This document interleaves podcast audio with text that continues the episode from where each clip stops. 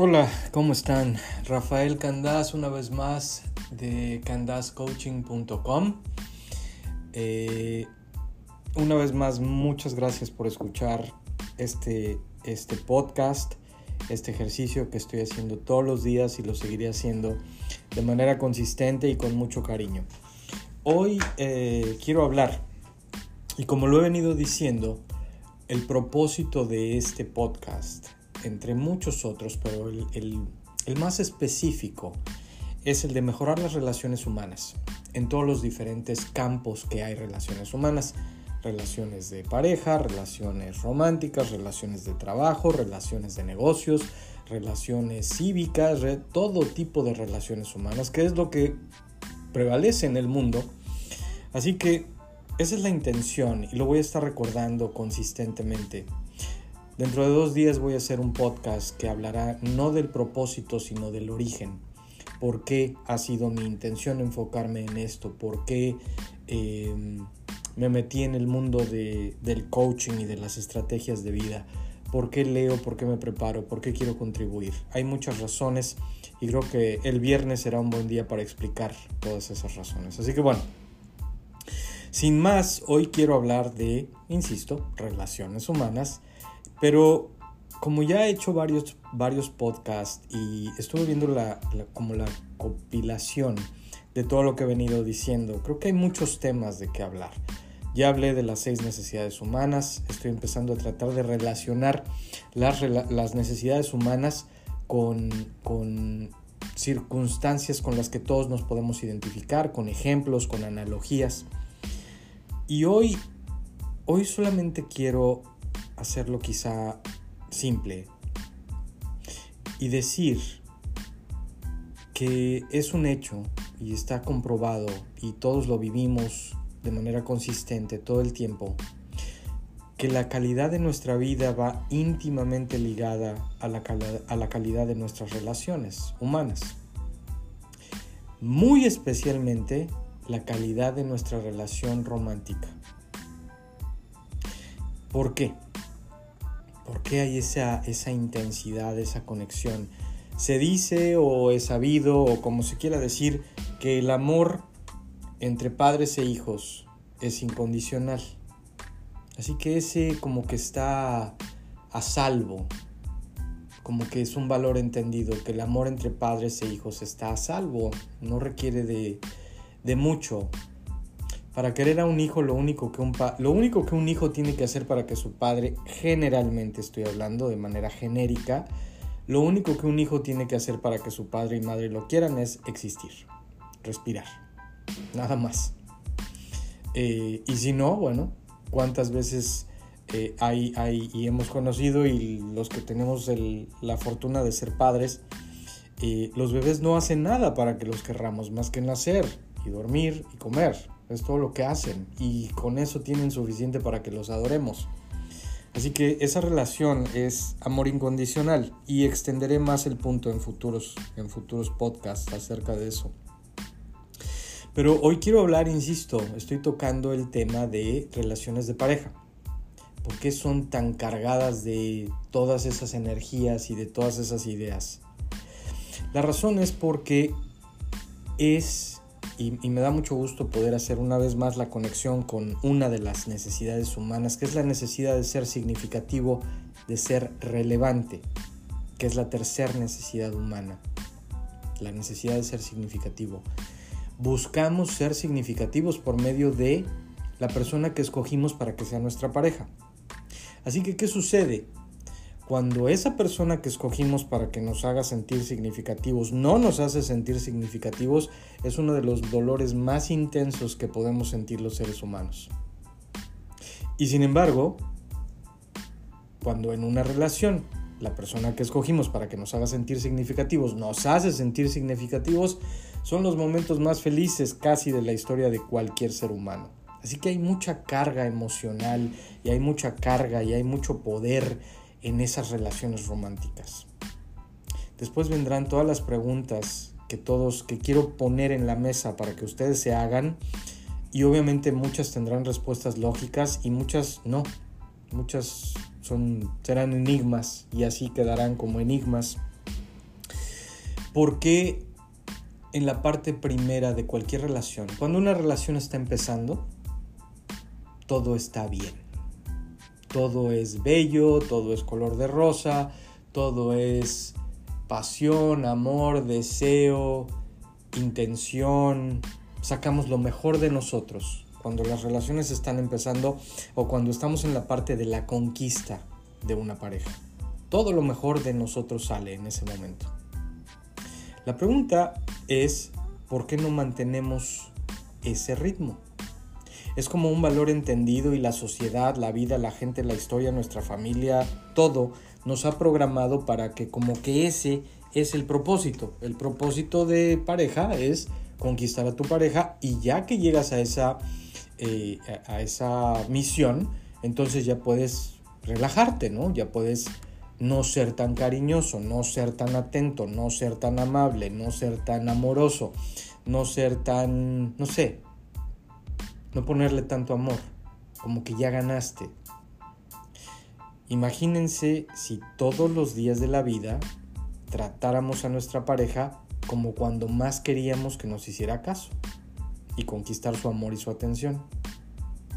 U otra pregunta, ¿qué pasaría? ¿A quién amarías si hoy fuera el último día de tu vida? ¿O cómo amarías a tu pareja si hoy fuera el último día de tu vida? Debo decir que si la pregunta o si la respuesta que se van a dar es negativa, así como que no, no me importaría y, y, por mí si fuera el primero, el último o el, el día de la mitad de mi vida me tiene sin cuidado, Piensen qué están haciendo con esa persona, porque todas las relaciones que se terminan duran más de lo que debieron durar. Todas sin excepción. Así que bueno, esa es una cosa. Sin embargo, sí hubo amor. En algún momento hubo amor, intención, pasión, ganas, deseo, algo, algo. Y si es así, entonces, ¿qué harías si hoy fuera el último día que tienes en la tierra? ¿Cómo amarías a tu pareja? sea en la que sea en la que esté hoy la situación, ya sea de mucha comprensión, amor y conexión, o de cierto distanciamiento, o de resentimiento o de enojo, fuera como fuere. ¿Cómo amarías hoy a tu pareja si fuera el último día de tu vida? Y retomando la pregunta anterior o el contexto anterior, ¿por qué las relaciones se van enfriando? Me parece que es una, una palabra, una evaluación justa a veces no se deterioran de una manera eh, agresiva o violenta, no, pero simplemente se enfrían. ¿Por qué? Creo, creo que la respuesta es esa. Entendemos que la conquista está y la misión está en conquistar la atención y el amor de alguien para después ya entender que, bueno, el tiempo tiene un natural desgaste en las relaciones, la distancia, prioridades, hay diferentes cosas en la vida que van haciendo que nos alejemos y creo que no podríamos, si esas son las respuestas que nos damos y nos hemos venido dando y no son mías, son lo que la, lo que la gente me dice y lo que la gente dice, pues estamos muy mal. Y si esas son las razones, entonces no por nada, en el mundo occidental hay un 65% de divorcios. O sea, de cada 100 personas que se casan, 100 parejas que se casan, 65 parejas se van a divorciar. Y las otras 35 no quiere decir que sean felices, quiere decir que no se han divorciado, nada más. A la pareja es a la persona que escogemos en la vida para que nos haga sentir relevantes y significativos. Cuando no lo cumplen es devastador. Cuando no lo cumplimos es devastador para ellos, para ellas. ¿Por qué? ¿Qué no sería bonito pensar y empezar a programarnos y a programar a las futuras generaciones, a nosotros, porque siempre estamos a tiempo, pero cambiar ese estigma y ese esquema y decir, a tu pareja la tienes que amar todos los días. Y no debe ser una obligación o una responsabilidad, no es un trabajo, debería ser un gusto. Es como vives la vida, es como la rutina de la vida. Es como levantarse y abrir los ojos y levantarse de la cama y darse un baño y desayunar. Hay cosas que hacemos todos los días y no nos tienen que enseñar que todos los días tienes que desayunar o que todos los días tienes que bañarte o que todos los días te tienes que lavar los dientes. Simplemente lo haces. ¿Qué pasaría si pusiéramos en nuestras rutinas esa necesidad de simplemente amar de manera incondicional a nuestras parejas? Hay muchas explicaciones, obviamente de carácter psicológico y de carácter terapéutico y de muchos tipos de estudios del por qué, de los porqués. Vamos cambiando nuestra aproximación en cuanto a las relaciones. ¿Por qué cambiamos? Número uno, y solamente voy a hablar de esta hoy, de una de las características físicas, eh, perdón, de comportamiento humano.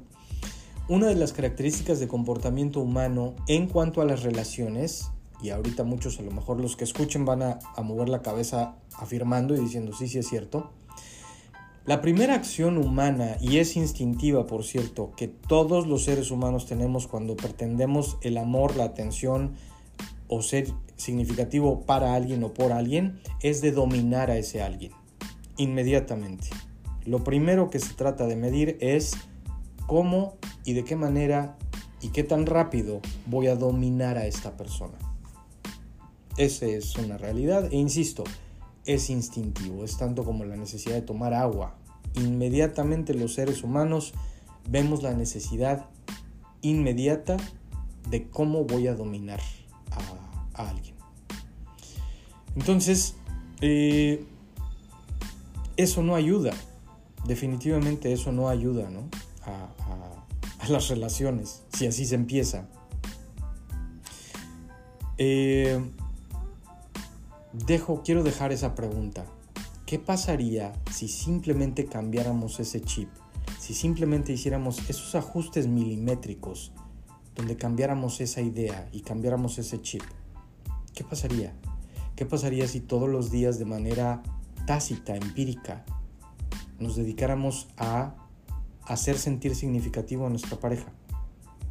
A darle esa variedad, ese amor, esa certidumbre, ese cariño, ese apoyo, ¿qué pasaría? ¿Cómo sería la vida? ¿Cómo serían las relaciones?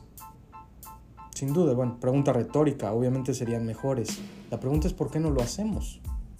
A lo mejor porque no nos lo preguntamos. Y después me preguntan, ¿para qué necesito un coach de relaciones? Bueno, ojalá esto les dé algunas respuestas y se entienda que ver estas cosas uno solo es complicado. A veces se necesita eso, la influencia de alguien las palabras o la guía o, la idea de alguien más. Así que bueno, ese es el propósito o este ha sido el propósito del podcast de hoy, hablar de las relaciones.